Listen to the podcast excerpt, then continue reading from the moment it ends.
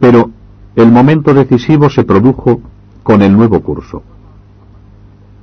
Llegaba a París, a principios de 1528, un estudiante ya entrado en años que no tardó en dar que hablar de sí. Cada día pasaba, cojeando ligeramente, por delante del colegio de Santa Bárbara en dirección al próximo de Monteagudo, para asentarse a aprender gramática entre los estudiantes de latín a pesar de sus 38 años.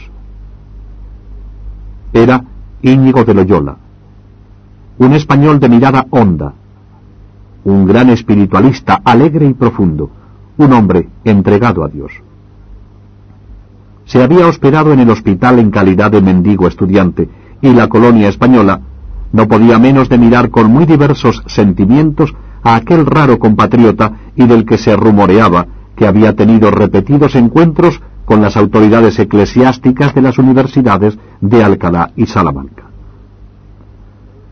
Cierto día, tres de sus paisanos, entre ellos un discípulo del Colegio de Santa Bárbara, vendieron sus libros y se dirigieron también al hospital como estudiantes mendigos.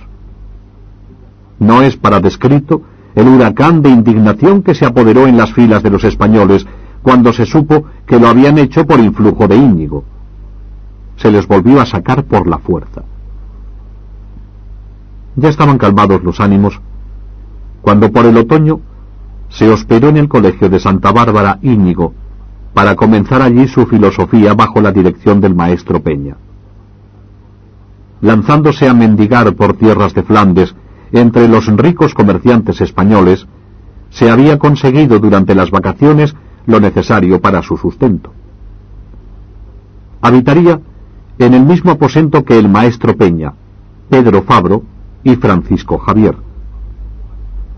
Este acontecimiento que pareció tan normal en la vida universitaria del Colegio de Santa Bárbara cambiaría el curso de la historia.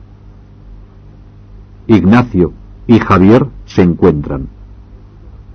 Este es uno de esos momentos estelares de la humanidad que merece la pena detallar. Aquí cambió de rumbo la historia de Francisco de Jaso y Javier. Al principio todo iba bien, pero pronto comenzó el recién llegado con el intento de convertir a sus compañeros. Les habla de Dios y les anima a una entrega total a Jesucristo.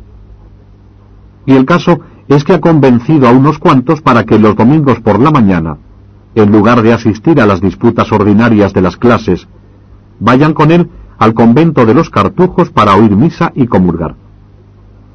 Sobre todo, esto de la comunión frecuente, es tan extraño en esta época que los más sensatos y equilibrados le llaman fanático. Pero Ignacio sigue adelante sin inmutarse.